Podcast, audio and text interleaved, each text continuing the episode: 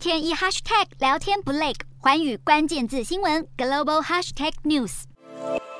意大利国会用震耳欲聋的掌声感谢总理德拉吉的贡献。德拉吉在二十一号请辞成功，最后不忘感性发言。担任过欧洲央行总裁的德拉吉，在二零二一年疫情严峻和经济疲软的时期空降意大利总理，获得了欧盟和金融市场的信赖加持，也被不少人认为是复苏意大利停滞经济的最佳人选。没想到德拉吉才执政大约十八个月就递交辞呈，虽然为了避免内阁瓦解，他还要求举行信任投票，但被联合政府里的三个主要伙伴背葛，让他的内阁也难逃解散命运。意大利长期被低效率和繁重的官僚体系捆绑住结构改革的手脚，并且政党内斗的情况严重，如今联合政府垮台，德拉吉预计暂时担任看守总理，直到全国大选在九月二十五号登场。这将是意大利一个世纪以来第一次在秋天举行全国大选，让竞选活动在盛夏高温中宣告开打。